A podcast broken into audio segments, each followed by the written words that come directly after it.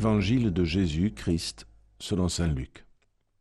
En ce temps-là, Jésus descendit à Capharnaüm, ville de Galilée, et il y enseignait le jour du sabbat.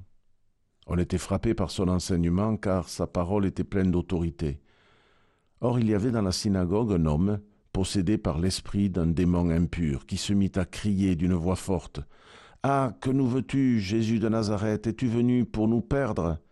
Je sais qui tu es tu es le Saint de Dieu. Jésus le menaça. Silence, sors de cet homme. Alors le démon projeta l'homme en plein milieu et sortit de lui sans lui faire aucun mal. Tous furent saisis d'effroi et ils se disaient entre eux, Quelle est cette parole? Il commande avec autorité et puissance aux esprits impurs et ils sortent. Et la réputation de Jésus se propageait dans toute la région.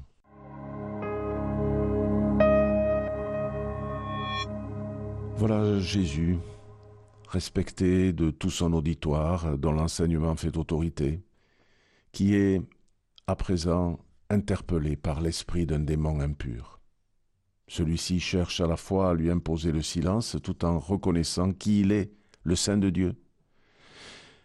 Dans ce même chapitre 4 de Saint Luc, nous avons été témoins des trois tentations du diable que Jésus a subies au désert.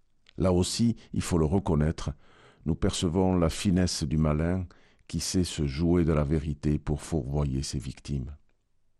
Mais Jésus, se réclamant des Écritures dans son combat pour cette vérité, justement, ici, dans ce passage, réduit au silence le démon impur. Il imposera le même silence au vent et à la mer déchaînée. La vocation de Jésus au milieu des hommes est justement de faire triompher la vérité et de réduire au silence tous les beaux discours mondains et colères de haine qui viennent à sa rencontre.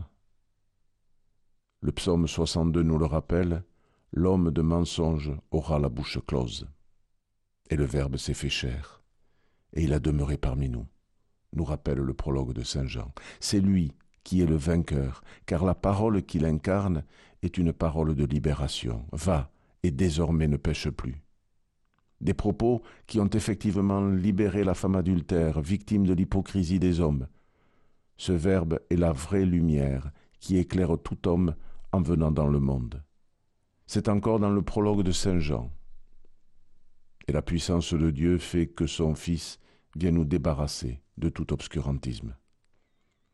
Dans le passage qui nous concerne aujourd'hui, Jésus impose aussi le silence parce que la parole vivante dont il est l'incarnation même empêche justement toute tergiversation, tout égocentrisme, toute manipulation de la vérité.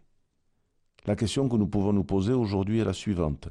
En quoi, par mon baptême, je sais propager cette parole de vie? Et comment est-ce que je puis m'approprier la préoccupation première de Saint Paul? Malheur à moi si je n'annonçais pas l'Évangile.